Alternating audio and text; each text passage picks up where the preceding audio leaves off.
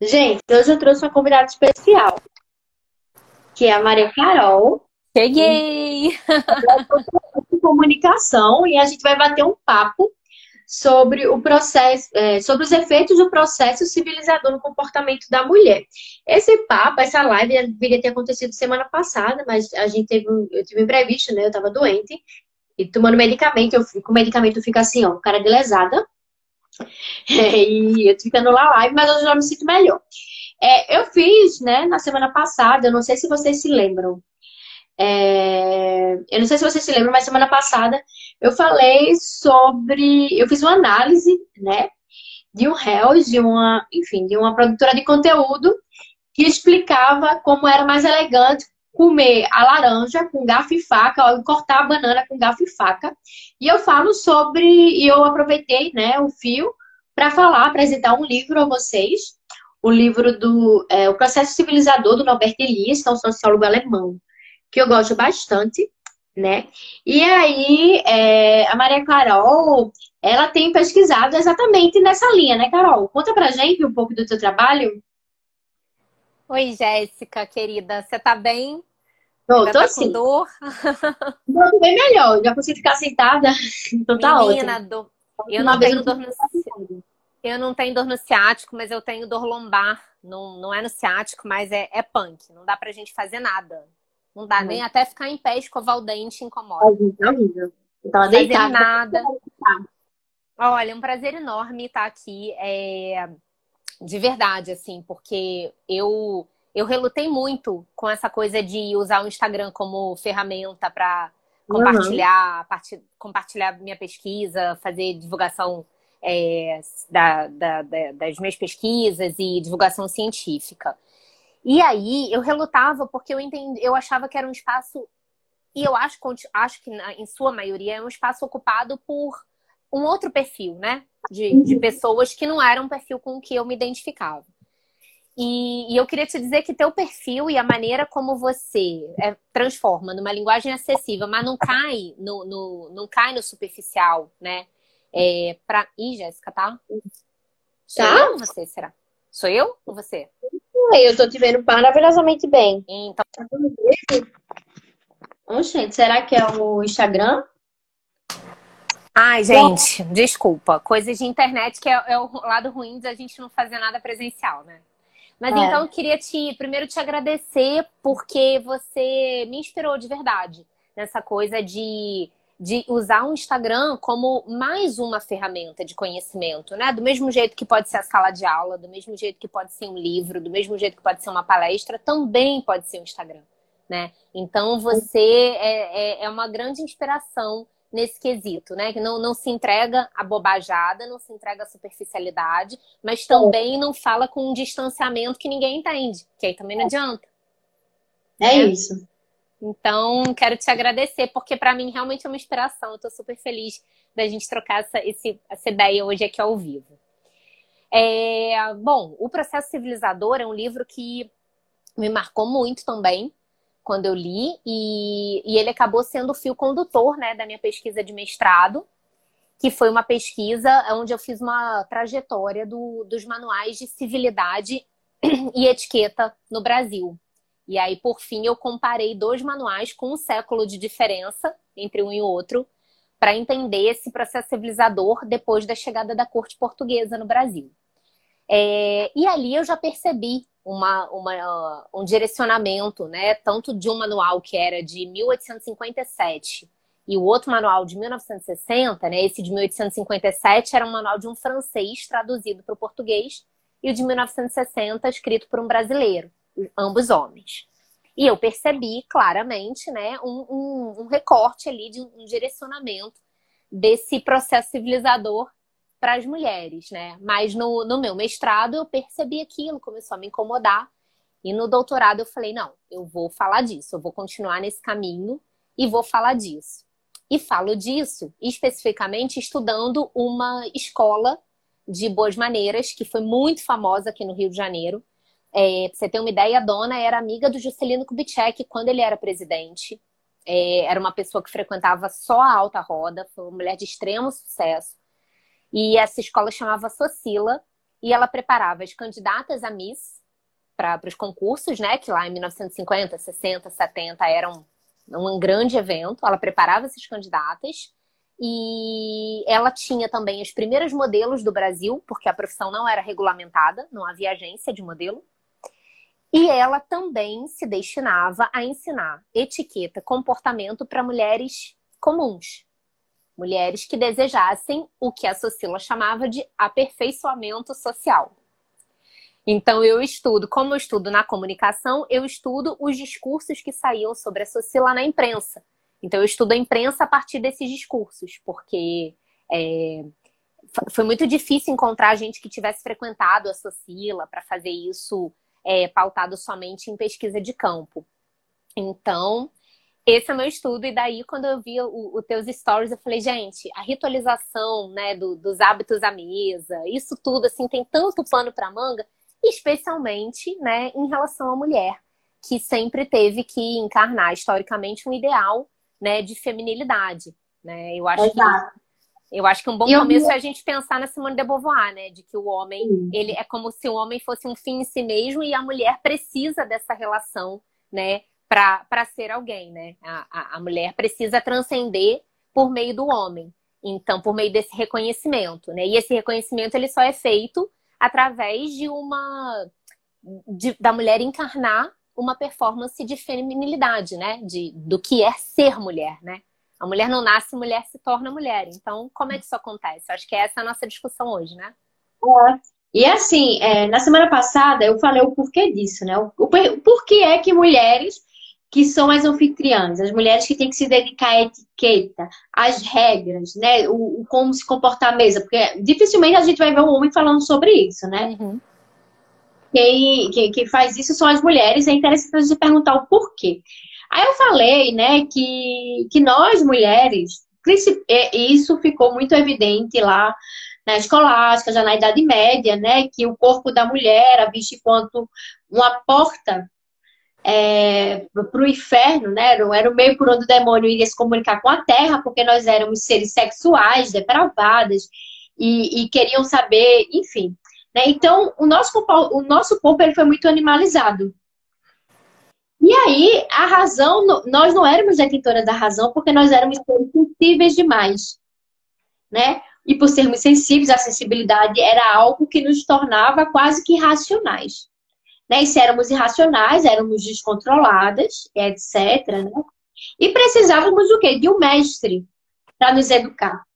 Né? Esse mestre seria o homem, o homem que é o portador da razão, que sempre foi o portador da razão. Isso, gente, desde a filosofia na Idade Média, quanto na filosofia moderna, a razão, ela pertence né, ao homem branco. Isso assim, a gente leu Rousseau, o Emílio do Rousseau, isso fica muito evidente. E aí, é, as regras de etiqueta eram uma forma da mulher demonstrar que ela estava o quê? Civilizada né? Que Sim. ela tinha conquistado a razão e para isso ela, ela precisava ser refinada. Né? Então, todas essas regras de etiqueta, além de, de, de, de fazer uma grande distinção de classes sociais, né? É, separando a burguesia da massa mais ordinária, né? Ela também é uma forma de alegar, né, que as mulheres que se casavam, né, com esses grandes homens, elas tinham sido basicamente salvas, né? Porque o casamento naquela época representava isso, a salvação para a mulher, né? E que elas agora eram seres o quê? Reeducados e refinados. E isso fica muito evidente porque, por exemplo, até hoje, quando a mulher reclama, né, que ela tem raiva, ela é tida como louca. Perceba, né, que o ato de reclamar, de sentir raiva, de expressar sua cólera, coloca sempre a mulher nesse lugar da histérica e, e da e da, e da louca. Uhum. Né? E está diretamente relacionado com a questão da razão, né? De como a razão era concebida pelos filósofos naquela época, né? E como ela, é, ela permeava o imaginário social. Então, para isso, a mulher precisava ser quase uma mosca morta, né? Tem que ser a mosca morta, para se mostrar o que é racional, para ser vista ou tentar ser vista enquanto um ser humano. Uhum. Né? Não, é exatamente isso. E assim, é, é, é muito interessante observar, porque a Socila, essa instituição que eu estudo, ela, o sucesso dela, o auge dela foi final de 1950 até 1970, mais ou menos, o auge. Ela existiu até depois, mas já num outro formato. E é interessante observar que o que você está falando, é, de alguma maneira, era perpetuado no ontem, né? 1960 é ontem. Eu fico pensando, minha mãe nasceu em 1945. Né? Minha mãe foi uma mulher adulta, digamos, em 1965, já existia Socila, né? E, e, e eu tenho, o meu interesse sempre, Jéssica, e eu acho que nisso a gente converge muito, é essa, essa coisa de entender os processos, né? Entender os processos históricos, entender os processos sociológicos. Então, quando eu penso na Socila, eu penso muito assim: que sociedade era essa, né? que no ontem, em 1960, demandava um ensino de etiqueta para as mulheres, né? Dizia para as mulheres, isso, isso eu pego discursos da própria Maria Augusta, que era fundadora na imprensa, e então ela dizia coisas para as mulheres como a mulher que quiser trabalhar fora, porque, claro, né, a gente está falando aí de uma mulher branca, uma mulher, é, no mínimo, de classe média, a gente não está falando das mulheres negras que trabalham desde sempre mas com esse recorte, né? Então tinha uma coisa de as mulheres que quiserem trabalhar, que obviamente não precisavam do trabalho para o seu sustento, devem não embrutecer. Para não embrutecer, para não para não ameaçar o homem dentro de casa, para que ele tome cuidado, porque se, se o homem se sentir ameaçado no seu lugar de provedor, ele te larga, né? Tome cuidado para com essa ideia de trabalhar fora, e para que isso não, não respingue em você deixar de, de, de desempenhar bem o seu papel principal, que é de esposa e de mãe. Né? Então, essa performance é, da, da mulher, da feminilidade, ela sempre, sempre esteve atrelada, historicamente atrelada, a essa coisa da mulher que performa como esposa e como mãe, né? E, uh, e de um corpo que precisa ser domesticado, que precisa ser disciplinado, né? Então, assim, é claro né, que, que tem sempre alguma coisa que veio antes, né? A gente vai estudando é, os processos históricos e tem sempre algo que veio antes, né? Então, no, num primeiro momento, eu estudei o processo civilizador comum à sociedade, né? Mas ali já apareceram os recortes relacionados à mulher, né? Então, assim, primeiro uma coisa que eu acho que é, que é legal da gente falar é essa coisa de que a gente tem uma ideia de que as coisas são naturais, e o próprio Elias fala, né, que nada é natural ao homem. Tudo é um processo de adestramento e de condicionamento. Eu nunca mais esqueci essa frase, porque eu usei tanto essa frase na vida. É, e é verdade, né? Então, hoje, hábitos que a gente entende, por exemplo, como nojentos, por exemplo, aqui na, no Brasil, na sociedade ocidental, o hábito de escarrar, escarrar em público, né? É, isso era um hábito absolutamente encorajado, né? Havia as escardeiras de prata nas casas é, da elite, né? É, e essa coisa da contenção dos corpos, e aí eu tô falando no primeiro momento dos corpos de maneira geral, mas essa coisa da contenção dos corpos, ela começa a vir é, ali mais ou menos no Renascimento, né?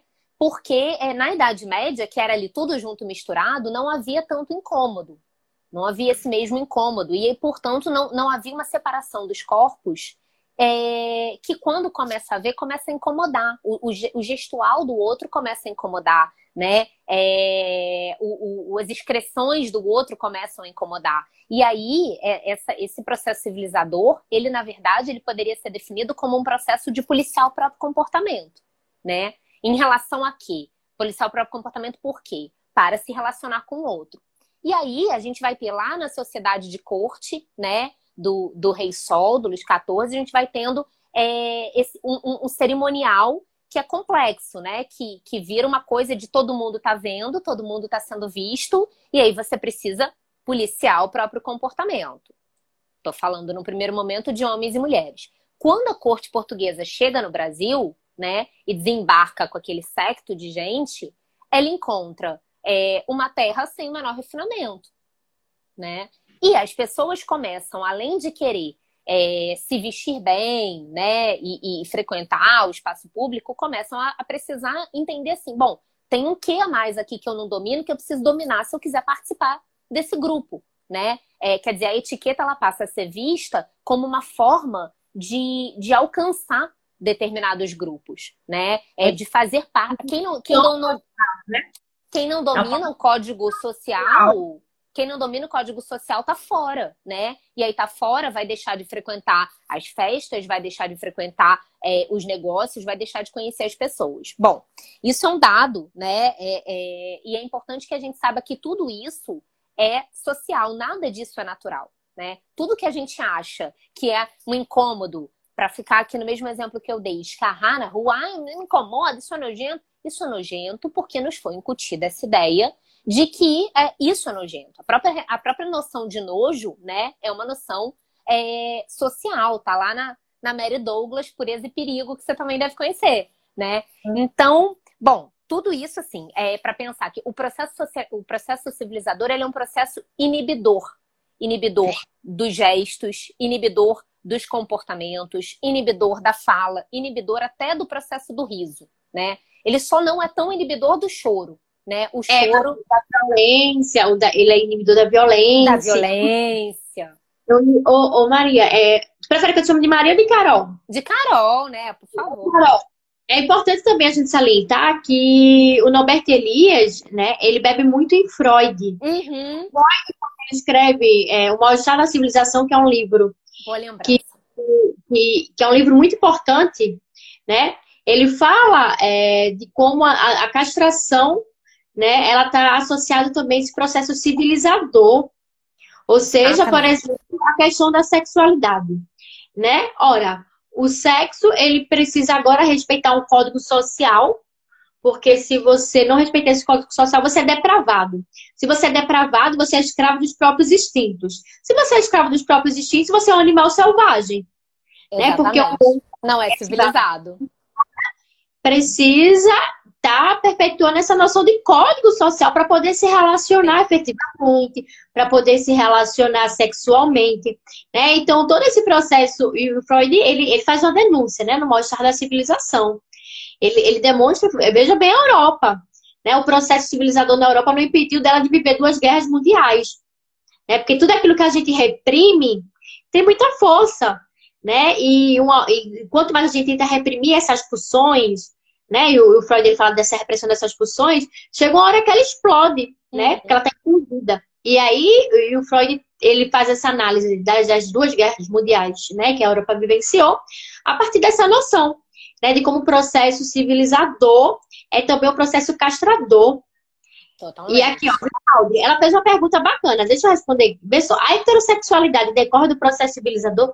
Sim, Audrey. Sabe por quê? É, na história da sexualidade com Foucault, né, ele já fala que, olha, na Grécia Antiga e Roma Antiga, por exemplo, as relações homoafetivas eram bem comuns, inclusive na Idade Média. Tá? Mulheres se relacionavam com mulheres, comunidade de mulheres, né? Viviam entre, obviamente, é, transavam entre si também.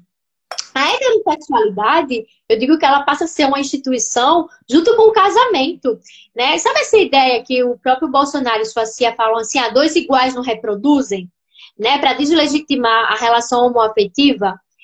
Está dentro dessa lógica, né? Porque a heterossexualidade, ela passa também a ser uma forma de controle do potencial reprodutivo da mulher. Sim. A mulher deve servir uma lógica. Tá lá lógica... no Engels, né, Jéssica? Tá lá no Engels, na propriedade privada, né? É isso.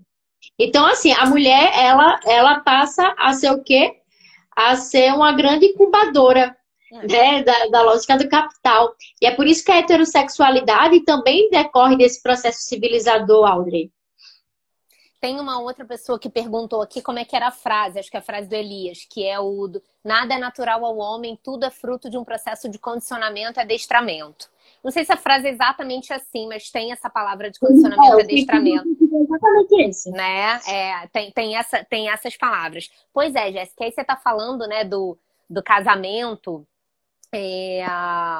Na verdade, essa, essa noção né, do casamento, que a gente acha que é estranho, por exemplo, quem não se casa, principalmente que a mulher não se casa, é justamente por essa ideia que é construída, né, de que o, o, o casamento precisa existir para o Estado funcionar. Né? O casamento precisa existir para o dinheiro que é do, do homem, do homem pai da mulher, passar para o marido pai da mulher.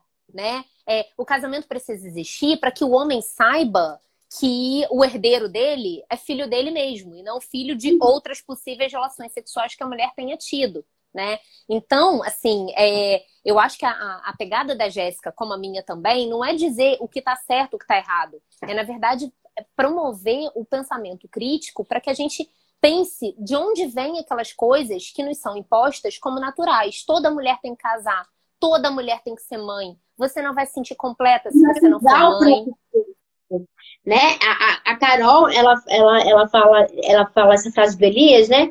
Que tudo é basicamente o processo da menstruação.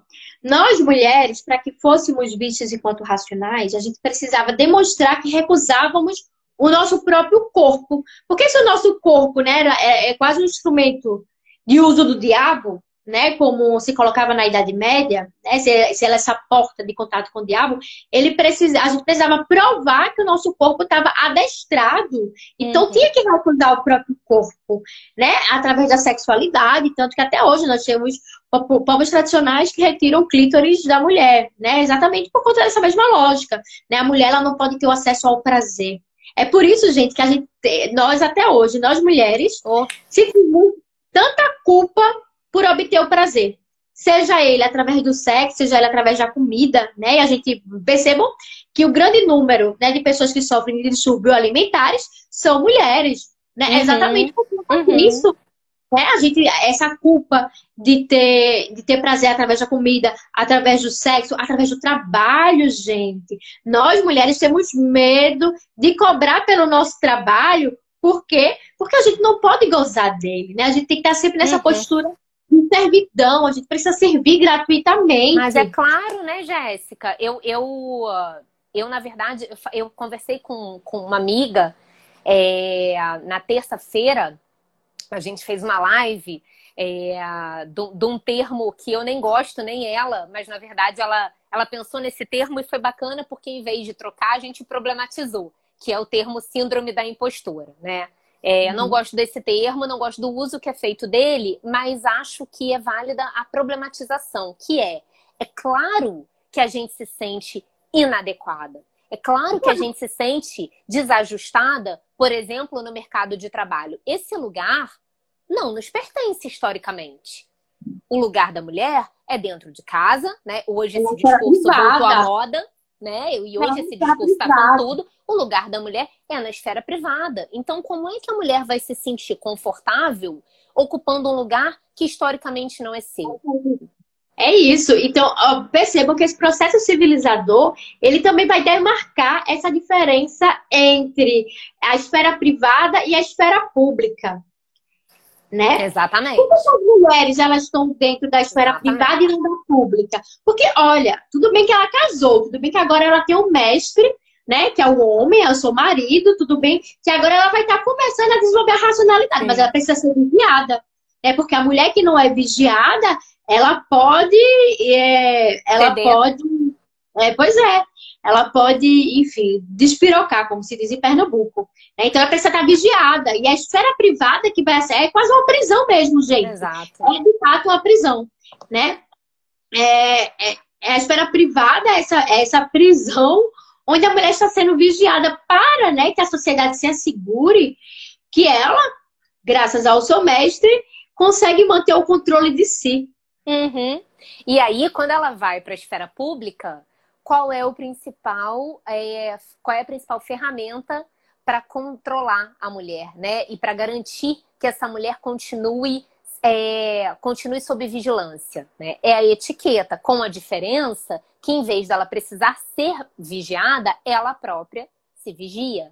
Ela própria se policia, ela própria contém os seus gestos, ela própria contém os seus comportamentos, né? Então, é, a Socila, para mim, é muito impressionante, primeiro porque é algo que nunca foi estudado. A Socila não foi estudada no Brasil. E, e, e, teve, claro que eu estou falando mais de Rio de Janeiro, mas teve mais de 15 filiais no Rio de Janeiro, teve fora também. É, eu acho até interessante pensar na tensão né, entre é, o movimento feminista que estava ali em 1960 e o que era a Socila, né? Porque a Socila opunha a feminilidade ao feminismo. Ao mesmo tempo, a fundadora Maria Augusta é uma mulher que não teve filhos e se casou três vezes. Uhum. Então, é, é, tem uma tensão muito interessante ali de, de ser estudada, né? E era, fica muito claro nos discursos, nas entrevistas que ela dava, que havia uma visão dela de que aquela era a forma de emancipar mulheres. Aquela era a forma de emancipar mulheres possível naquele período, segundo a visão da Maria Augusta. Só que é, é muito louco se a gente pensa, né? Porque era uma forma absolutamente de contenção, né? De eu não diria de um desencorajamento para a vida pública, mas sem dúvida nenhuma de uma vida ainda muito atrelada ao casamento, né? No Rio de Janeiro é comum, e se você pega a coluna dos jornais aqui do Rio de Janeiro, você vê o objetivo é, fez o objetivo a mulher socila, a geração socila, ele é sinônimo muito conhecido aqui no, no imaginário do Rio de Janeiro, muito conhecido como um sinônimo da mulher educada, da mulher polida, né? E, e aqui, e a, qual era o sentido disso tudo? Era o casamento e essa contenção, né, dos corpos. A Socila tinha cursos tanto de beleza, né, ensinando é, melhor cor, essa coisa que a gente vê hoje aí de paleta de cores, estudar cor, tudo isso a Socila já fazia. É, então, estudar cores para suas roupas e tudo mais. É, melhor tipo de penteado, e maquiagem, curso de maquiagem e tal, mas também os cursos de etiqueta, como sentar. A, a Maria Augusta era uma senhora que tinha uma bengala e ela era famosa por dar bengalada e por marcar o passo das, das mulheres com a bengala no chão, o toque, toque, toque, toque, toque, que era primeiro com as misses, as, as mulheres preparadas para serem miss, mas ela ampliou isso para as mulheres que iam à Socila em busca desse aperfeiçoamento social. Então tem cada frase, eu peguei uma frase aqui para ler. Cadê? Nossa, peraí, Carol, deixa eu só mandar um recado te falando ah, isso. Minha mãe tá assistindo a live que eu vi aqui. Oi, mãe, boa noite. Boa noite, quando... mãe da Jéssica. Quando, quando eu era criança, né? Obviamente que eu tinha muito isso de, de mãe dizer, menina, senta senta direito, senta como uma mocinha e tal. Eu sempre fui essa rebelde, a mãe deve lembrar. Que eu mesmo pequena, ela falava isso, eu pegava, botava os pés na cadeira. Eu vou sentar como eu quiser. Eu posso sentar como eu quiser. E ela ficava pela vida. desde sempre. Desde criança, incrível, incrível. Com oito anos eu já fazia isso, assim, viu? Recusar e querer sentar como eu queria. Eu só sentava de pirraça com o pé na cadeira. E ela ficava pé da vida. Ai, que maravilha. Pois é, se, se fosse no Rio de Janeiro, é, não sei a sua mãe, mas uma, a mãe de uma criança que tivesse esse perfil na época da Socila mandaria para Socila, sem dúvida nenhuma. Porque senão, como é que vai casar? Como é que vai arrumar o bom casamento? Né? E aí tinha uma coisa que, que é o que mais me interessa no, na, na Socila, é essa é um discurso de libertação, né, é, disfarçado ou melhor, é um discurso de contenção disfarçado pela, de discurso de libertação, sabe? Que é uma coisa assim de a mulher, a mulher que fez Socila, ela veio, ela ganhou autoconfiança. Ela só precisava disso, entendeu? A mulher que a mulher que sabe se portar, ela se sai bem em qualquer situação. Ela faz parte de qualquer grupo. Agora, por que que me interessa a Socila?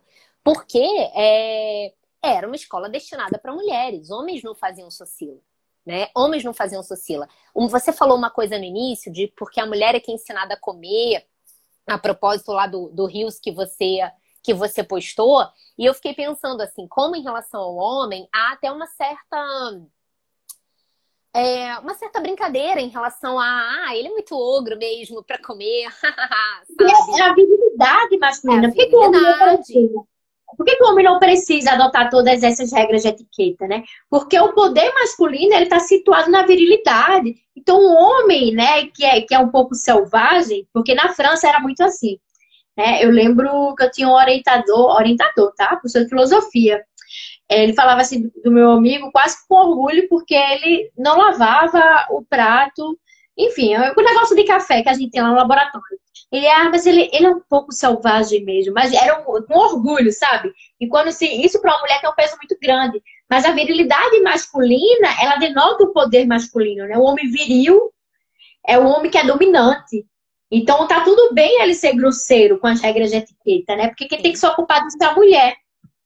Não, o homem nunca precisou. Simone de Beauvoir, lá quando ela fala da infância, né, da socialização começa na infância, o homem nunca precisou se conter né? O homem sobe na árvore, o homem pode ser violento, tudo isso faz parte da socialização masculina, enquanto a mulher tem que sempre se conter.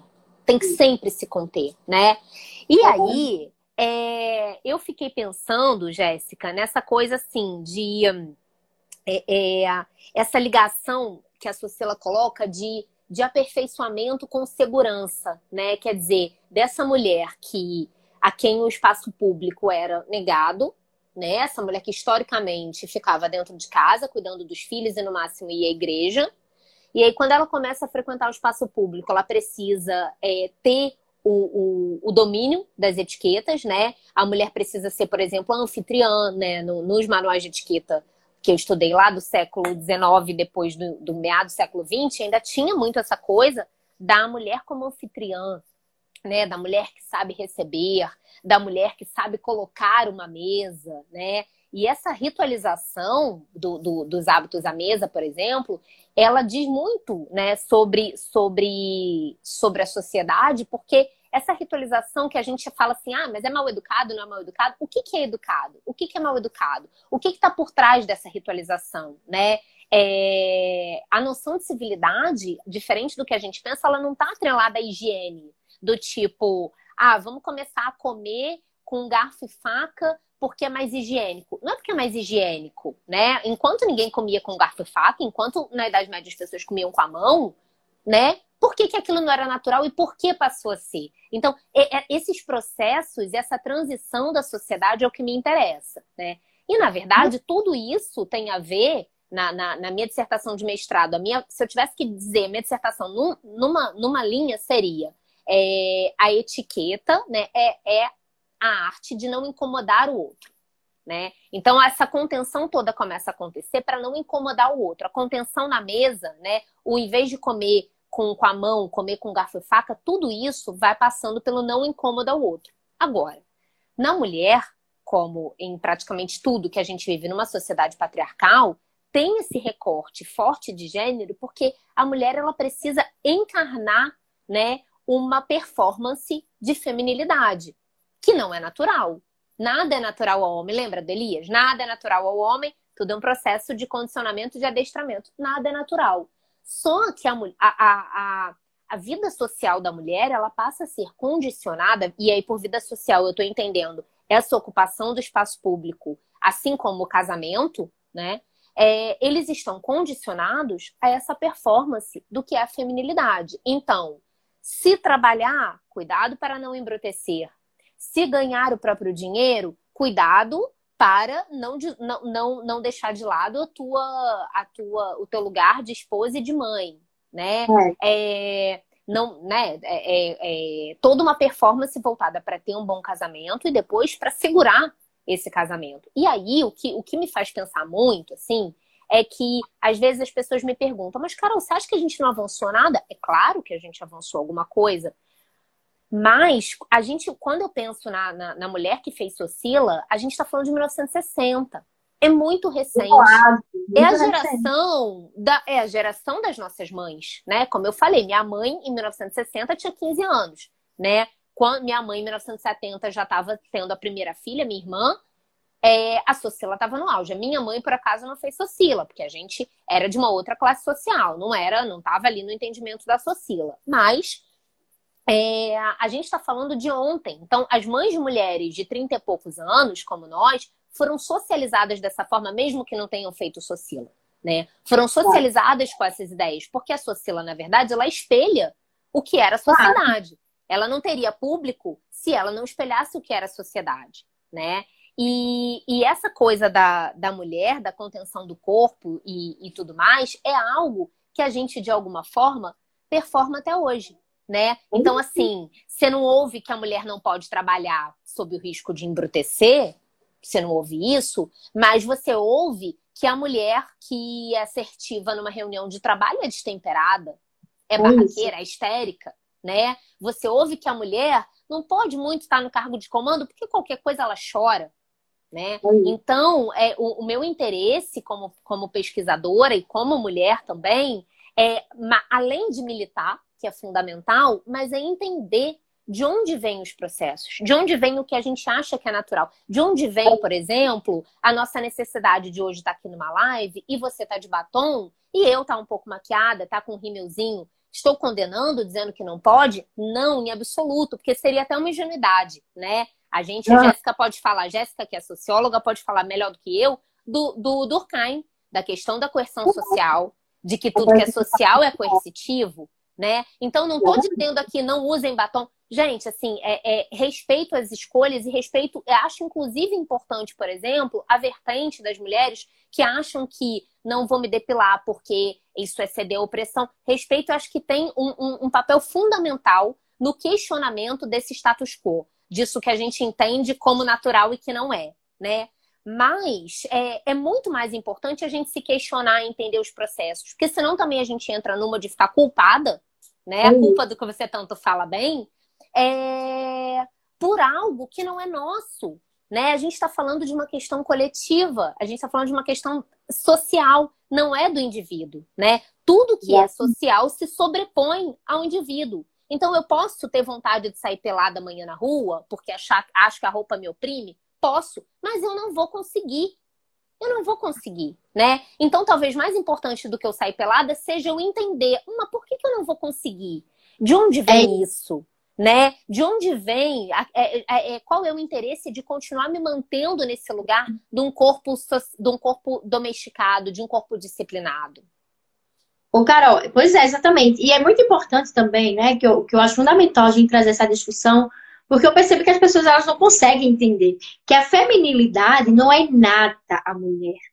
Né? A Simone Beauvoir deixa isso muito claro, mas parece hoje em dia que é um crime a gente falar, gente, a feminilidade é uma construção social que foi imposta para doutrinar, castrar, né, adocicar o corpo da mulher, porque o corpo da mulher sempre foi visto como algo perigoso para a sociedade. Perigoso. Tá aí Eva, então, desde Eva. Doutrinado, Desde doutrinado Eva nós somos pecadoras, né, Jéssica? Desde Eva. Doutrinado de uma forma, inclusive, perversa, né? Porque é isso que a Camila fala, gente, a, a, a etiqueta era uma forma da mulher se autopoliciar e de se punir também, né? Porque a gente entra numa completa violência simbólica que a uhum. gente precisa doutrinar o nosso próprio corpo, que a gente passa a ter muito medo do olhar do outro, Sim. e todas nós temos o medo do olhar do outro. Né? Nós, mulheres, temos um profundo medo do incomodar. É tão engraçado isso que a, a, a Carol falou, né? Fez, olha, é, se eu pudesse definir a minha, a minha dissertação em uma frase, eu, dizia, eu diria que a etiqueta né, é o medo é. do incomodar. Como é que é? É, a etiqueta, a etiqueta é, a, é a arte né, de conter o corpo para não incomodar o outro. E é, e é disso que se trata a socialização feminina. A socialização feminina, aqui parafraseando a Carol, né, é a arte de conter o próprio corpo para não incomodar o outro, que é um homem. Sim. Isso é a socialização feminina. Então a gente precisa falar baixo, né? A gente não pode rir abertamente, né, para não incomodar. Uhum. A gente quer pedir ajuda. Gente, é tão doido, né, que percebam quantas de, quantas de nós aqui nos sentimos à vontade de pedir ajuda ao outro. O medo que a gente tem de incomodar, né? O medo que a gente tem, inclusive, de denunciar um abuso. Uhum. Né? A culpa que a gente sente por falar o que quer falar. Por demonstrar aquilo que se sente. Eu, eu, há um tempo, eu já venho falando aqui nas lives, eu vou repetir isso, né? Eu falo, existe um grande equívoco. Inclusive, eu já vi algumas feministas falando isso, dizer, ah, porque o patriarcado não permite que, o, que os homens demonstrem seus sentimentos. E as mulheres isso é permitido. Não é para falar de como o patriarcado, ele, entre aspas, oprime o homem, porque o homem não demonstra seus sentimentos. Eu olho assim, como assim? Que história é essa que os homens não podem demonstrar seus sentimentos? Quem nunca pôde fomos nós. Né? É o nosso corpo que é castrado e são os nossos sentimentos que são abafados. Né? O homem, quando ele faz uma merda, ele tava de cabeça quente, tolera, uhum. foi, trabalhou muito. Né? O homem, quando mata a esposa, não, ela deve ter feito algo. Ah. algo não, tanto que tem aí o crime passional. Né? Então, Esse o homem. Ponto é fundamental responsabilizado e ele está sendo sempre acolhido. Os homens estão sendo sempre acolhidos naquilo que se sente. Se o homem manda um buquê de rosa para uma mulher, nossa, como ele é romântico. Agora, imagina se eu mando um buquê de rosas para o meu crush. Né? Uhum. Eu sou a louca Né? Se Exato. eu choro, eu hipertensivo todo TPM. Né? Se eu reclamo, se eu mostro minha indigna, indignação, né? Eu sou fora de mim, eu sou uma colérica, eu não sei me controlar, né? Se eu falo que, se eu declaro meu amor, eu sou emocionada. Então, ou seja, a gente precisa estar se contendo o tempo, o tempo inteiro. Todo.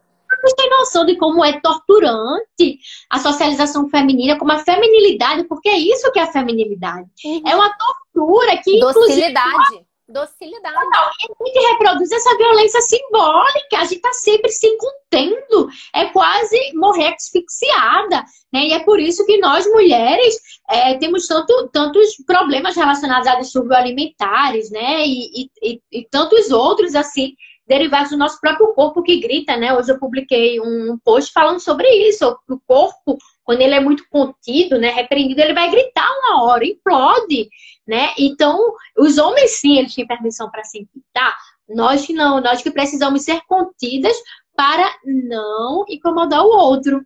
Né? Eu digo que o feminismo é o reencontro e a tomada de posse de si. Né? O feminismo, enquanto um, um, uma disciplina, não uma disciplina, mas uma conduta existencial mesmo, é a, do, é a tomada de si para si. Né? É o medo, ou é desapegar do medo de incomodar, é ocupar espaço. Né? Porque é um nós. Encontro consigo mesma, né, Jéssica? Total. E isso de ocupar espaço. Eu vou ocupar espaço, eu vou incomodar sim. Sabe? É muito revolucionário, muito. inclusive. A gente perdeu o medo de incomodar. Não, né? você, você tá falando, e aí você falou de, da, da, maneira como a gente se coloca e tal, e aí pensando nisso tudo da socialização feminina e do, do, do medo que a gente tem de se impor, né? Eu fiquei me lembrando de duas coisas. Primeiro, é, eu tenho um tom de voz alto. Eu tenho um tom de voz alto. Eu não falo baixinho, isso aqui. Eu tenho um tom de voz alto. E aí é muito interessante porque eu namorei um cara que não era um abusador clássico, não era nada uma pessoa normal que o relacionamento não funcionou. Bom. E ele é, sempre falava assim: é, Não, você fala muito alto, você fala gritando, você fala gritando, você fala gritando. Ah, eu vivo sendo acusada disso. E aí, e aí é engraçado, olha que coisa engraçada. O meu pai, que é um cara muito é, aberto ao diálogo, querendo. É, entendendo que os tempos estão mudando e que ele também precisa se adequar e tudo. E é muito meu amigo, muito parceiro. O meu pai também era o outro homem da minha vida que falava que eu falava gritando. Pai e namorado, muito simbólico, né? Uhum. E aí, é, eu comecei a fazer uma pesquisa entre as minhas amigas. Gente, vocês acham que eu falo gritando? Vocês acham que eu falo muito alto? Incomoda vocês? Comecei a fazer uma pesquisa. Todo mundo, que isso? De onde veio isso? Não sei o que e tudo mais.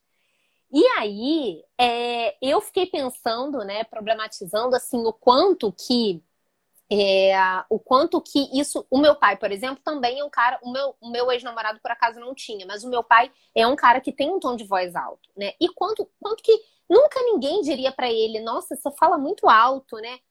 Não existe, não existe, né? E foi até interessante porque depois eu disse isso para os dois e os dois ficaram super pensativos, assim. Mas de, de alguma maneira a gente precisa sempre se desgastar para mostrar isso se a gente não comprar a ideia né? Isso se a gente não comprar a ideia de que eu não deveria falar tão alto. Só uma coisa. A outra coisa, você ficou falando sobre os feminicídios e tudo mais, né? E eu me lembrei do caso emblemático que agora voltou muito à tona por conta do, do podcast Praia dos Ossos. Você chegou a ouvir? Da Ângela Diniz? Ainda não. Jéssica, escute. Escute, porque é maravilhoso. E aí, na verdade, fala do caso da Ângela Diniz, que foi morta vítima de feminicídio, né? E o interessante desse caso é que o, o podcast ele vai reconstruindo, cada episódio tem um, um, capítulo sobre a história. E aí tem um, episódio muito interessante sobre a maneira como ela foi socializada. Ela, de, muito bonita desde criança, claramente criada pela mãe para arrumar um bom marido. E, uh, e, essa, e foi se construindo essa ideia em torno da Angela Diniz de uma mulher linda, né? E muito feminina, muito dócil, etc. Daí ela se casa, quando ela se separa, resolve depois se separar, quando ela se separa, ela começa a sair com quem dá na telha. Começa a deixar de performar aquela feminilidade que se esperava dela. E aí começa, as colunas sociais começam a se referir a ela como ela era, era mineira, né? De Minas Gerais. É, começa a se referir a ela como a pantera de Minas. Olha a questão da animalização, né? A devoradora, né? A devoradora de homens e tal. E quando ela é morta, vítima de feminicídio, não era tipificado assim na época, mas é, é o que hoje a gente entende como feminicídio, né? Um crime é, praticado pelo namorado que a matou. Ele tem um primeiro julgamento, um caso muito famoso aqui no Rio, foi, aqui, foi em Búzios, que é uma cidade aqui da região dos Lagos do Rio. É, ele mata Angela Diniz, o Doca Street, que era o apelido dele. Ele mata a Angela e ele é absolvido no primeiro julgamento porque o advogado, que era um medalhão, alega legítima defesa da honra. Legítima defesa da honra. E isso cola. Salvo engano, isso foi em 1970 alguma coisa. Enfim, acho que foi. Foi na década de 70, agora não tô lembrado se mais pro início, mais pro fim. E aí, olha que coisa interessante é, o movimento feminista de Belo Horizonte começa a fazer pressão para que haja um novo julgamento. Com que argumento? Olha como é importante a gente pensar nisso. Com que argumento? Uma outra mulher mineira morreu, foi morta pelo marido, também feminicídio, porque ela queria se separar. Ponto. Foi morta por isso o próprio movimento feminista entende que aquele caso era mais palatável para o grande público. Porque aquela mulher que só queria se separar, que não era a pantera de Minas, que não saía com vários homens, aquela, em relação àquela mulher não havia nada que se pudesse dizer. Não havia nenhum julgamento que se pudesse fazer sobre a conduta dela. Então, aquele caso era um caso mais palatável para ser colocado como: tá vendo? os homens matam as mulheres por nada.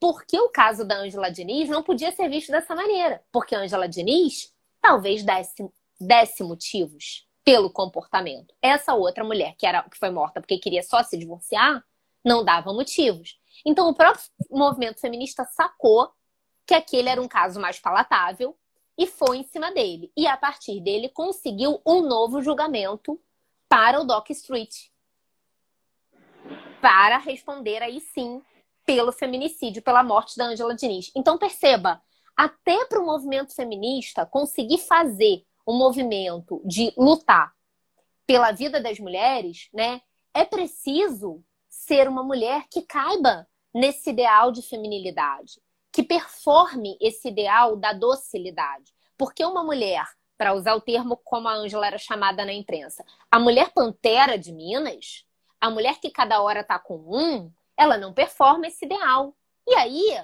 talvez ela tenha motivo para ser morta, não é mesmo?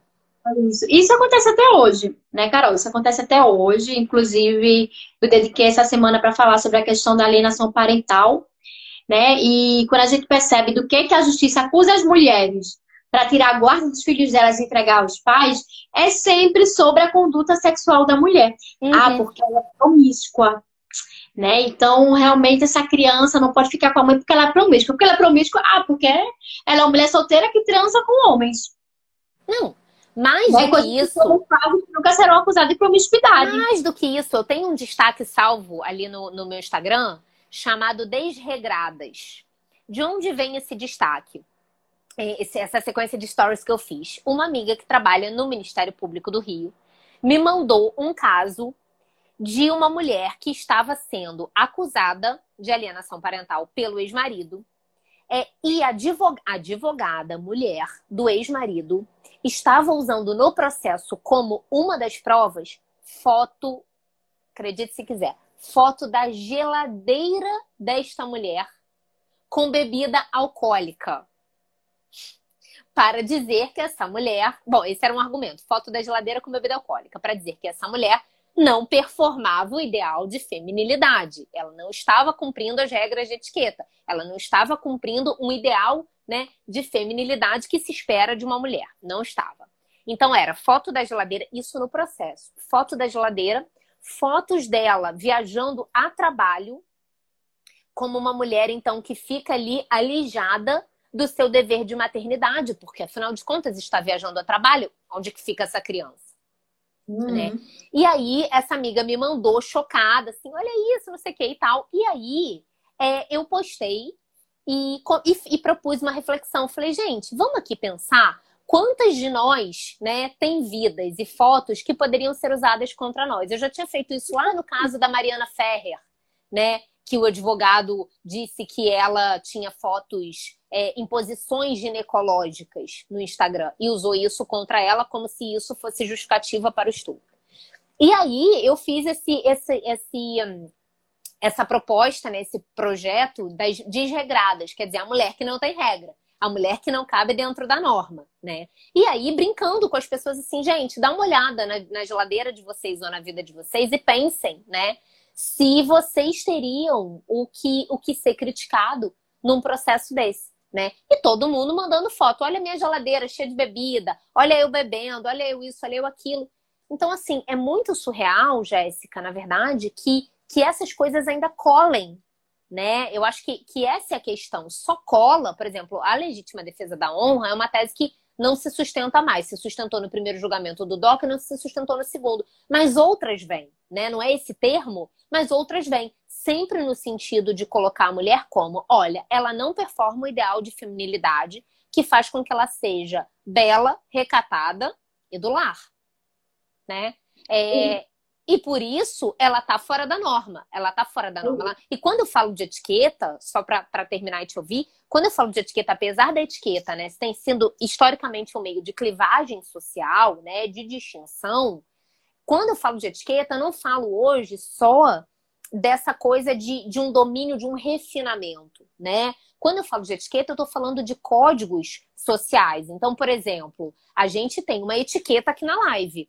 A gente tem. Qual é? Eu não posso atrasar, a luz tem que estar tá boa, a gente tem que ter cuidado com a internet, a gente não pode aparecer pelada, né? É é... a gente tem um tempo aqui, convém que a gente em algum momento leia os comentários. Então, eu tô falando de códigos necessários para viver em sociedade. Isso é um ponto, né?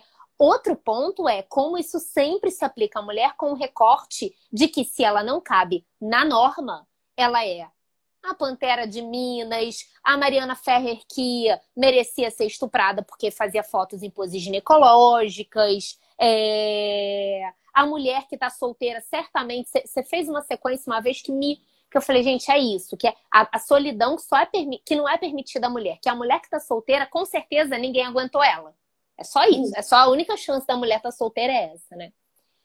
Enfim, Diga um pouco mais, fale mais que eu quero te ouvir. Tem um monte de comentário não, aqui, né? Você tá não, tá conseguindo tá olhar, não? Não, eu tô acompanhando aqui. É, é, é, é, muito importante, né? Porque isso tem tudo a ver com o feminismo. E a gente entender como nossa conduta não é natural a gente, né? Não é. E a feminilidade não é apenas passar batom, usar vestido, pintar as unhas, né, deixar o cabelo cortadinho do jeito feminilidade. A gente quando ela fala de feminilidade, né, inclusive eu acho tão, nossa, é realmente triste que a gente se limite a falar de feminilidade nesses aspectos, né, achando que feminilidade é passar batom ou usar brinco. Feminilidade é tudo isso, né, é a contenção do próprio corpo. Adorei, eu vou utilizar sempre adotar o termo contenção porque é exatamente isso, né, é a contenção do nosso corpo Pra não incomodar. Faz o riso, Jéssica. Muito. A mulher que. ou é maluca, ou é destemperada, ou é, nossa, meio escandalosa, né? É. é. Então, é, a feminilidade é exatamente a contenção do corpo para não incomodar o homem. Então, por exemplo, gente, eu só quero fazer puxar sardinha, né? Você sabe que eu sou feminista radical, né? Puxe e... sardinha, puxe. Você podia então, falar, eu sei que você já deve ter falado muitas vezes, mas você podia falar brevemente, né? Do que, por que que, porque tem uma, eu acho que tem uma grande distorção do que é o feminismo radical. O próprio termo radical, as pessoas associam a uma coisa ruim, né? Que na verdade tem a ver com, com raiz, né? Com origem. Fala um pouquinho também. Tudo. É isso que a gente está fazendo aqui, gente, eu e, e a Carol, de voltar à origem, né? Para voltar à raiz, à, à raiz da história, para entender o porquê que nosso comportamento é dessa forma, isso é praticar né, o, o, o, o radical. E não né? tem nada a ver com transfobia, né? Porque é uma, é uma associação muito recorrente, né? Ao feminismo uhum. radical, a transfobia muito equivocada. Exatamente. Mas, por exemplo, eu, gente, eu não quero que a feminilidade, eu não quero me identificar com a feminilidade, né? Porque a feminilidade é esse espaço de submissão, né? E pensava, ah, mas tu não usa batom? Olha como tu é feminina. Eu falo, gente, a feminilidade é muito além do usar ou não batom. Né? A feminilidade é, tá muito mais, para mim, tá muito mais um padrão de comportamento e de temperamento do que é, é, o limite da, do, da nossa identidade virtual, do modo como a gente se apresenta socialmente. Óbvio que isso é uma esfera da feminilidade, né? Mas a feminilidade, ela está muito mais associado a todos esses papéis que nos colocam uhum. enquanto submissas em relação ao homem. Né? Então, quando eu falo, eu sou feminista radical por isso, né? Porque eu quero combater isso, eu quero que as mulheres passem a ser possuidores e detentoras do próprio corpo, da própria existência, né? Que a gente tenha medo, é, que a gente perca o medo de ocupar espaços, o medo de ser aquilo que a gente é, né? Porque eu. Cachorrinha tá aqui. Você tem cachorro também? Eu tenho. Minha cachorrinha está aqui fazendo um pequeno escândalo. Então, quando, quando eu, eu trago o Spinoza para dizer, olha, gente, para o Spinoza, a, a ah, potência humana é conquistada oportunidade. Uhum. Como é que eu posso querer que mulheres se tornem potentes, né? Se a gente aniquila a capacidade da gente ser autêntica, se a gente precisa se conter o tempo inteiro. É então, isso.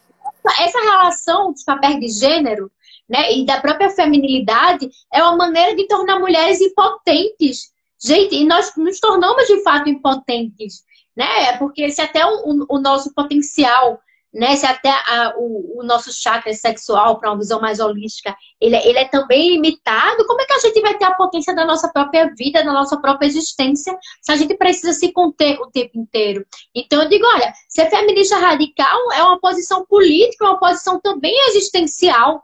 Né, de, de, de lutar pela emancipação das mulheres em todas as esferas, e principalmente na esfera existencial, sabe? Então, isso, infelizmente, é extremamente mal interpretado, porque, infelizmente, também a violência é tão naturalizada, ela é tão internalizada, que as pessoas não conseguem ver a feminilidade como uma forma de violência. Né? Mas ouvir a, a, a Carol trazer né, essa escola que eu, particularmente, não conhecia. Muito obrigada, inclusive, Carol, por, por partilhar o teu estudo, porque não fazia. Eu sabia que essas escolas de etiqueta existiam, né? Mas eu, eu não conhecia a história no Brasil em si. Então, para mim, é quase que uma espécie de tortura perversa, gente. Sabe? Gente, como, como é perverso isso, né? Como é, é doente, como isso adoece de fato, né? É, e, e, e, e eu fico pensando, por exemplo, a questão da depressão, né? Como isso não deve influenciar até no, no desenvolvimento de um estado depressivo da mulher, porque ela está impotente, ela está contida, né? É, é, é complexo demais, gente. É por isso que a gente é sempre importante a gente voltar à história para entender o que, né? O que é que, como é que nós somos, como nós somos, o porquê que nós somos como nós somos. Eu separei umas frases é, sobre a Socila ou, ou da, das fundadoras da Socila na imprensa, enfim, umas frases que, que eu uso na tese e, e eu queria falar algumas coisas, assim, para vocês. Posso? Ainda dá tempo? Claro, dá sim. É... Então, vamos lá. Já, isso era matéria em jornal e revista falando sobre a Socila. Essa, por exemplo, que eu vou falar, 1962. Já existe no Brasil um verdadeiro laboratório de beleza. Ali, mulheres aparentemente sem charme passam por uma transformação total. A equipe, comandada por duas jovens bonitas e inteligentes, tem operado milagres e a atual esperança de centenas de moças que desejam ser manequins ou simplesmente melhorar um pouco. De fato, os modelos mais famosos do Brasil ali aprenderam a arte de brilhar na passarela. Muitas senhoras alcançaram maior sucesso social depois de terem frequentado os seus cursos. Aquelas cientistas conseguiram provar que beleza também se aprende. Não basta a mulher ser linda, o importante é saber ser linda. Pelo meu laboratório de beleza, diz Maria Augusta, que era fundadora, passam todos os dias cerca de 50 moças. Nem todas podem ser transformadas e melhoradas por completo, mas extraímos o máximo de cada uma. Convém ressaltar que em nossa profissão não há milagres. O um, que mais? A mulher aprende a se conduzir, é um termo muito comum na, na Socila. É, um, operação Mata Bagulho é como poderia ser chamado o trabalho salvador. A mulher reformada por fora renasce por dentro. Hum, a Socila começou a ser procurada por moças e senhoras que não pretendiam desfilar em passarelas, mas gostariam de entrar numa sala e andar na rua com a elegância de um manequim. Elas não queriam posar para as capas de revista. Tinham defeitos de atitude ou falha de maquilagem que não sabiam como corrigir. chegam cheias de complexos, inibidas e amarguradas e aprendem desde logo que uma mulher só é feia quando se sente feia. Quando é elegante, bem vestida, bem maquilada, desembaraçada e segura de si, ninguém nem ela mesma se lembram que seus olhos poderiam ser mais puxados e sua boca um pouco menor. Aliás, se for essencial modificar algum detalhe do seu rosto ou do seu corpo, ela será encaminhada ao cirurgião plástico. Entretanto, quase todos os defeitos físicos são facilmente corrigidos pela ginástica ou uma maquilagem correta. Uh, outra parte sobre trabalho, para terminar. Poucas têm consciência profissional. Ah, a mulher brasileira em geral quer a liberdade, mas não sabe o que fazer com ela. Poucas têm consciência profissional. E quando se empregam, acham natural faltar ao trabalho na primeira dor de cabeça, queixar-se o tempo todo e chorar quando as coisas não dão certo. Acabam comumente recorrendo ao casamento como meio de sustento. Depois dizem que não nasceram para a vida doméstica. Experimentam trabalhar fora, desprezam os de casa e metem os pés pelas mãos. É isso. Quanta coisa para pensar, não é à toa que eu resolvi uhum. fazer uma tese sobre isso, porque isso, isso aqui eu citei duas ou três reportagens, assim. É, é. Tem uma série, né? E todas são nessa linha. E aí o que eu acho que é importante a gente lembrar é que a gente está falando de um ontem muito recente, né? A gente começou aqui, você falou desde a Grécia, o processo civilizador do Elias, ele, ele entende ali como um certo marco, o, o que ele entende como o primeiro manual de civilidade, que foi o, o tratado lá do, do, Erasmo de Roterdã, né, que é 1530, século XVI. Então, tudo isso parece um, um, um parece um algo muito distante da gente, né? E não é. Eu torno a uhum. repetir, as nossas mães, né? Se você está na faixa de 30 anos, provavelmente a sua mãe nasceu na época da Socila, né? Pode ter feito, pode não ter feito, mas a, é, é, a Socila só existia porque era um retrato do seu tempo, né? Onde encontra esse texto? Então, esse, te esse texto está é, tá disponível nos acervos digitais das revistas que eu pesquiso. Esse, no caso, foi da revista Manchete, que era uma revista de ampla circulação nessa época. Mas ano que vem sai minha tese, aí Oba. eu disponibilizo. Mas, assim, é, é isso, né, Jéssica? Quer dizer, essa, esse ideal de feminilidade, que a gente atrela muito à beleza, né? Como se a gente questionar essa coisa do padrão de beleza e tudo mais fosse resolver nossos problemas. Não vai. É importante também questionar, mas não vai, né? E você é. também usar um batom não te faz menos feminista. Né? É, vamos terminar, vamos terminar essa live com aquele papo que a gente teve sobre o mito da beleza, não é? Porque eu, eu já tive, ano passado, gente, eu não sei se vocês se lembram de uma treta que me meteram. Né? Eu saí em defesa da Mirelle, que postou um, uma foto assim sensual no Instagram, né? E eu fui fazer toda uma análise, né, do, do por que, que as mulheres estão nesse movimento de querer mostrar o corpo. Eu falei sobre a castração, falei como mesmo não vendo a nudez como empoderamento, né? Eu, eu percebo que, que, que existe quase que uma busca né, das mulheres de tentar recuperar e ter, e ter acesso ao próprio corpo, à própria sexualidade, à própria sensualidade, e que, e que enxergam isso como uma via de emancipação e etc. E o pessoal até me expôs, na época me, falando, me chamando de feminista radical que defendia a pornografia, né? Enfim, um estado tremendo.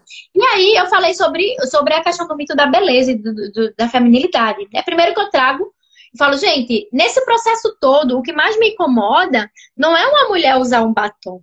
Né? O que mais me incomoda é exatamente sobre esse padrão de temperamento que nos é imposto. Né? O que mais me incomoda é a gente ter medo de ocupar espaços, é a gente ter medo de falar, é a gente não se posicionar, né? É a gente focar a nossa, a nossa validação humana pela aprovação de um homem. Isso que me incomoda, né? É, não é? E, e eu falo, gente, e aí eu faço até uma brincadeira filosófica, né? Eu falo, olha, é, o parar de usar o batom né, e ou de se depilar, não vai emancipar a mulher, né? Se o nosso padrão de temperamento ele continua o mesmo, então existirão, obviamente, né, mulheres que, que utilizam batom ou rímel, sei lá, sabe-se lá o quê, mas que combateram, né, que vem combatendo esse reflexo do, de um padrão de temperamento do comportamento submisso da socialização feminina, que estarão ocupando espaços de poder, né, uhum. que estarão discutindo pau a pau com o homem sem medo, né, e terão mulheres que, que, que, que não vão usar maquiagem, não vão se depilar e tal, mas que, que, que não é, que, que ainda não conseguiram superar né, esse padrão de temperamento que, te, se coloca nesse estado de submissão, né? Então, é, é, e, a, e, a, e, a, Camila traz um negócio, ou a Carol, ela traz um negócio que eu acho muito importante. É que eu, inclusive, no meu curso de metodologia, Carol, eu utilizo alguns exemplos de. Doida para fazer. Eu fiz o do Espinosa. Eu é. fiz o educador. Mas eu falo, eu falo exatamente nisso, sobre as lacunas dos textos. Como a gente perceber as lacunas nos textos, né? Para hum. propor a dialética. Como é que a gente pode discutir, por exemplo, um artigo científico, um livro, etc e tal, para alimentar o nosso pensamento reflexivo. Né? E que, olha, gente, existem lacunas nos textos, lacunas relacionadas a dados, a abordagem que é mal utilizada, que não é uma abordagem adequada, né? Eu fico explicando os tipos de lacunas que existem para que a gente possa ler um texto de forma crítica, né? E tu traz a questão da lacuna dos dados, do mito da beleza, né? Que a autora, é óbvio, gente, que a gente tem que entender que sim, a beleza, ela pode ser utilizada contra nós, porque e eu digo que não é necessariamente a beleza que é usada contra nós, né? Porque é o que a gente busca com a beleza. Exato. Se eu busco essa é um padrão de beleza, né? Um corpo tal, uma maquiagem tal, porque eu estou objet, é, obje, é, com o objetivo de ter o reconhecimento e a validação do homem, né? Eu posso fazer isso de inúmeras formas, não necessariamente apenas pela beleza. Uhum. Né? Então, no, é, quando ela fala assim, essa eu potência, acho pra, essa potência via validação do outro, como você fala lá no, no curso do Educando Afetos com Espinosa, né? essa potência que vem do olhar do outro, né? Então, então ah, ela fala, a beleza está sendo usada contra nós. Né? Porque além, eu de fato acho que quando a gente passa, eu, eu, não é necessariamente, é porque a beleza ela acaba sendo um instrumento, uhum. não a finalidade. Uhum. As pessoas conseguem perceber, e no mito da beleza ela coloca a, a, a, a beleza como finalidade, como se fosse a, a finalidade de, pela busca da beleza que nos, nos alienasse. Quando Sim. na verdade não é por aí, né? Eu queria que a Carol trouxesse o ponto dela, que eu acho bastante interessante, para vocês fazerem uma autocrítica daquilo que se lê. Pois é, é...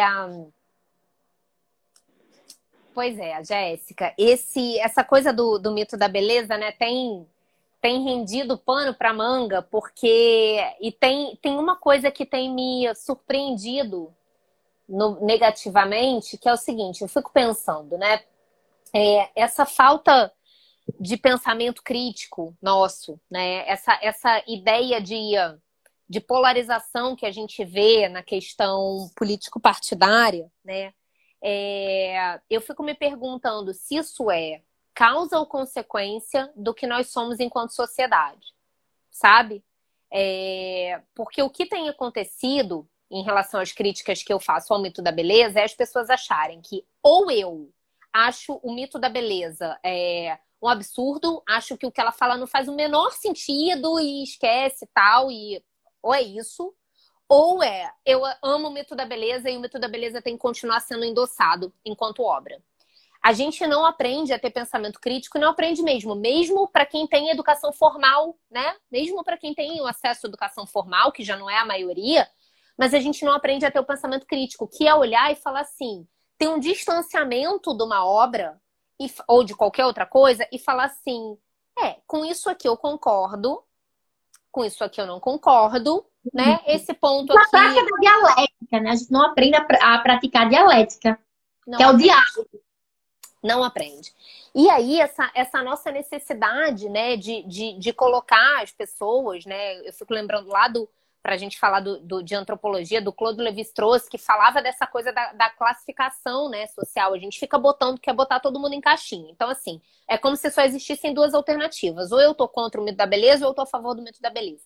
Quando, na verdade, tem várias nuances né, nisso aí. A, a minha primeira crítica ao livro que é a crítica que eu vinha mais a público fazer, e fiz, né, publiquei um artigo no Globo e tal, é, é, foi mais uma crítica metodológica, né? Uma crítica ao seguinte: ela tem um ponto, ok, ela tem um ponto discutível, como a Jéssica falou e eu concordo inteiramente. Mas o problema é o caminho que ela trilha para sustentar esse ponto.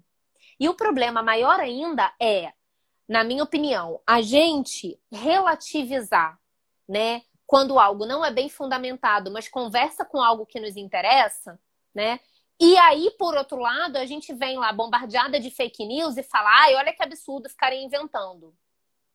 Esse é, um ponto que para mim é fundamental, porque assim, se você faz um livro, né? E aí, primeiro, eu, eu, eu fiz umas críticas ao livro com falta de embasamento científico, e depois eu falei, não, é, tem, tem um ponto a mais, que não é um embasamento científico, porque tudo bem a Naomi Wolf não se propor a fazer ciência, se ela não é uma cientista social, né? Se ela não é uma pesquisadora, tudo bem ela não se propor. Mas não tá tudo bem ela, enquanto jornalista, que é o lugar dela, é, é o lugar de onde ela fala, não tá tudo bem ela fazer um levantamento, sei lá de onde.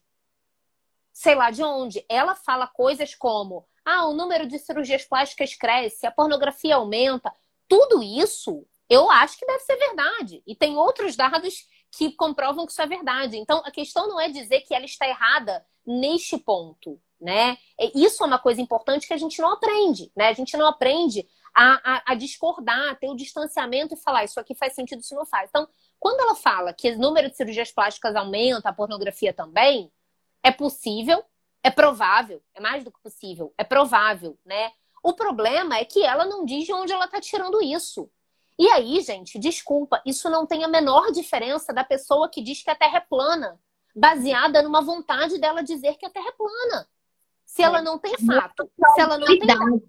E é muito assim, perigoso, Jéssica, a gente endossar, porque é, assim, é o canto da sereia, você entende? A gente vai. E eu acho muito perigoso porque é o seguinte: para mim, pode ser mais perigoso que, a, que o terraplanista. Porque o terraplanista, nós aqui, eu, eu suponho que quem está nos assistindo, né, a gente olha e fala assim: merda, né? Desculpa, não vale nem a pena dialogar, tchau, porque é terra plana. Gente, essa altura do campeonato, tchau. Aí a gente meio que ignora. O problema é quando são obras que conversam com a gente, que tem um ponto que a gente fala, ui, senti aqui, isso aqui faz um sentido. Parece que te, nos tirou um véu da ilusão e tudo faz sentido, né? Quando, na verdade, quando você vai ver, né, Aquilo ali, ela tinha duas alternativas, na, na minha opinião. Ou ela produzia literatura, ficção, ou ela produzia uma, um relato em primeira pessoa. Né? Olha, gente, na minha vida acontece assim. Vou dar um outro exemplo. Ela deu é. uma entrevista, ela deu uma entrevista sobre dizendo que eu até tive essa discussão no meu podcast com o Valmir, que é meu colega com quem eu divido o podcast, e eu pesquiso mulher, ele pesquisa velhice. E uh, ele é meu colega de doutorado também. E aí, é, a gente achou uma entrevista da Naomi Wolf em que ela diz assim: é, depois do mito da beleza, ela vai desmistificar o mito da idade. E aí ela diz: vejam só que falácia. Todo mundo me dizia que as mulheres mais velhas se sentem horríveis e, e que envelhecer é uma droga. É, mas eu, eu, no alto dos meus 58 anos, me sinto ótima. É, e, e aí agora eu vou desmistificar o mito da idade. A idade não é nada disso que falam. Percebam quanto que isso é problemático. Assim, é, porque o problema é. Eu tenho uma frase que eu falo, que eu falo sempre, né? Que, que foi uma professora minha, francesa, que falou é que experiência pessoal não se faz ciência. Né? Ela fala em francês, a experiência personnelle ne fait pas de la science. A experiência pessoal não faz ciência. Né? Então a gente tem que parar de tentar generalizar, né? de, de tratar como científico, é, como geral, como que é comum, nossas experiências individuais, apesar de que, obviamente, nossas experiências individuais, elas não são fruto do acaso, né? Mas é preciso investigar. E desculpa, garoto. É preciso investigar. Não, imagina. E não é, complementou muito bem. E não é isso que ela faz. Então, quando ela diz é, o mito da idade, o mito da idade, gente, pelo amor de Deus, se a gente pega um recorte de Brasil, a quem é permitido envelhecer? Quem envelhece no Brasil? Envelhecer é privilégio no Brasil. A gente pega recorte de raça, A gente pega recorte de classe, não sei se tanto recorte de gênero, porque nesse caso específico acho que as mulheres vivem mais do que os homens, né? Uhum. Mas uhum. talvez também vivam mais aí, aí, é, aí realmente é um achismo, não estou falando isso embasado em nada, mas é a partir da lente que eu estudo, que é talvez vivam mais justamente porque elas são as cuidadoras, né? Assim, é, é, é elas, elas precisam viver para cuidar dos homens. Não sei, é uma hipótese, assim, investigada, não tenho certeza do que eu estou dizendo. Mas que envelhecer é um privilégio, absolutamente. A Flávia Oliveira, que é minha amiga, uma jornalista que eu respeito muito, é, aqui do Rio de Janeiro, ela, ela tem feito colunas, ela, ela é colunista do Globo, ela é comentarista da Globo News, e ela tem falado muito sobre a questão das filas da vacina, né? É, da cor nas filas da vacina. Quem está nas filas da vacina no Rio de Janeiro? Né? Não são pessoas negras. É, existem ah. os bairros mais populosos do Rio de Janeiro são bairros é, em que não tem, por exemplo, quando a vacina estava sendo dada em pessoas de 80 anos, é, esses bairros mais populosos do Rio de Janeiro não tinham pessoas de 80 anos para vacinar. Porque as pessoas nesses bairros mais populosos e pobres não chegam a 80 anos. Entendeu? As pessoas, os bairros que tinham mais pessoas com 80 anos, 70 e poucos anos para vacinar eram os bairros da zona sul do Rio de Janeiro. Então, assim, é, quem pode envelhecer, né? Então, eu não tenho nada contra a Naomi Wolf chegar e dizer lá do alto dela, como mulher branca, mulher provavelmente privilegiada, porque eu sei que ela cursou a Universidade de Yale, que é da, da Ivy League, né? A universidade é, americana que é paga, então ela não deve ser de uma família pobre, suponho, e também é, fez muito sucesso com o mito da beleza. Então, assim, supondo que ela é uma mulher de classe média alta e uma mulher branca, é, de que lugar que ela está falando? Se ela quer escrever um, uma crônica, né? Uma crônica do cotidiano dizendo eu, com 58 anos, me sinto muito melhor do que com 40 porque eu sei coisas que eu não sabia e tudo. Legal, bacana, às vezes o relato inspira, né? Às vezes o relato inspira, mas ela não pode dizer que a idade, o envelhecimento é um mito, que as mulheres estão sendo enganadas de que envelhecer é uma droga. É, e aí, quando eu, quando eu tô dizendo isso, não é porque envelhecer seja realmente uma droga, mas é porque socialmente a gente é cobrada até para não envelhecer. Claro, um recorte social, né? um recorte econômico, um recorte, inclusive, cultural né? Então, é então... é muito, na minha avaliação, é muito é, leviano, muito claro. ingênuo, né? Ingênuo. E, e, tem uma questão que é a seguinte: a gente tem que tomar cuidado aí. Não tô falando da Naomi, eu tô falando da gente, como leitoras, que é o seguinte: a gente lê alguma coisa que conversa com o que a gente acredita e a gente sai aplaudindo, né? Sem ter sido estimulado a ter pensamento crítico para entender assim: olha, tem Essa alguns pontos aqui. É, tem alguns pontos aqui que podem fazer sentido. O problema é o seguinte: ela não diz de onde ela tirou essas informações. E se ela está tá manipulando esses dados, está enviesando esses dados para sustentar o argumento dela? Isso é possível quando você não diz de onde você está tirando. E aí, quando a gente é lá vítima de fake news e diz, nossa, que absurdo quererem dizer que a Jéssica é feminista radical porque, na verdade, ela quer que os homens todos morram, não sei o quê. Aí quando a gente cria essas fake news, a gente fala assim, nossa, que absurdo, de onde tiraram isso? Feminismo radical não tem nada a ver com isso. Mas a raiz é a mesma. A raiz está em a gente achar que tudo bem não ter rigor com embasamento, né? E, e, colocar no mesmo patamar achismo de embasamento, achismo de ciência, né? E quando não nos favorece, a gente diz: ah, mas olha que absurdo, estão dizendo que a Terra é plana, olha que absurdo, estão dizendo que a vacina faz a gente virar jacaré, onde já se viu né? E aí eu tenho uma coisa que assim é bem polêmica para dizer, mas eu vou dizer que é o seguinte: considerando que a Naomi Wolf é anti-vacina e negacionista, né? Qual é o próximo livro dela? O mito da vacina? É verdade. E aí? e aí? Aí a gente vai dizer que não, no mito da beleza, assim, como ela falava umas coisas que fizeram sentido para mim, aí tudo bem, ela não tem embasamento. Mas aí dizer que, que a vacina é um mito, né? Aí já não. Qual é, qual é, qual é qual é o ponto de partida, qual é o corte. Quando que a gente uhum. diz que isso não serve pra gente? Se não for pelo rigor, e aí não é no rigor científico necessariamente, mas é o rigor, rigor da informação, o é, da fonte. Entender não, as razões. pode. Entender as razões que nos levam a querer acreditar, né? As razões que nos levam a escolher as mentiras que queremos acreditar. Exatamente. Né? Então, porque Exatamente. me com quem me veste, porque eu acho que faz sentido, porque é agradável, então tá tudo bem, né? Dá uma passadinha de pano. É desinformação Mas... disfarçada de libertação. Jéssica, eu ouvi coisas como. Ah, e daí se ela exagerou um pouco nos dados, né? O que importa é a tese que ela traz. Não, não é.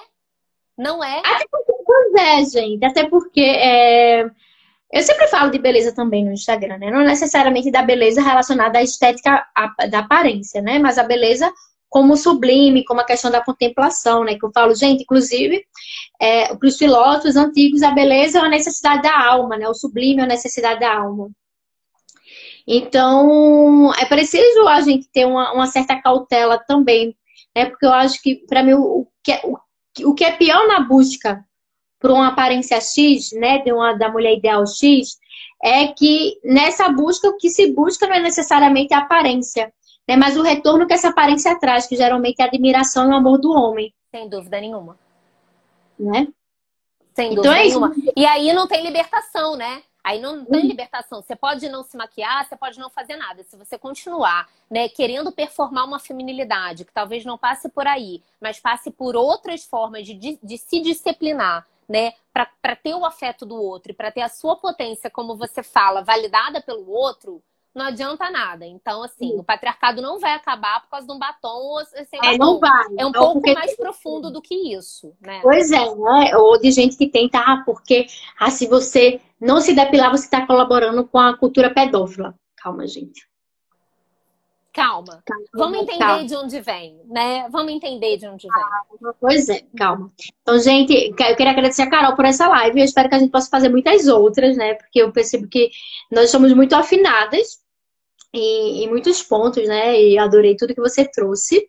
Agradecer por você compartilhar esse seu trabalho. Eu espero poder compartilhar ele nos stories para que as pessoas possam ter acesso e ler. Eu já estou curiosíssima para ler.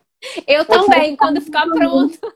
É, eu que tá como livro, porque é algo muito interessante que vai contribuir muito para a luta feminista, né? E é isso. Agradecer. Querida, muito obrigada, obrigada pelo que você faz, pela inspiração que você é, é pela, pela, pela tua pelo teu propósito de fazer no, do Instagram, né, um meio pelo qual você compartilha seu conhecimento, que é tão necessário e que me inspira tanto também. Muito obrigada.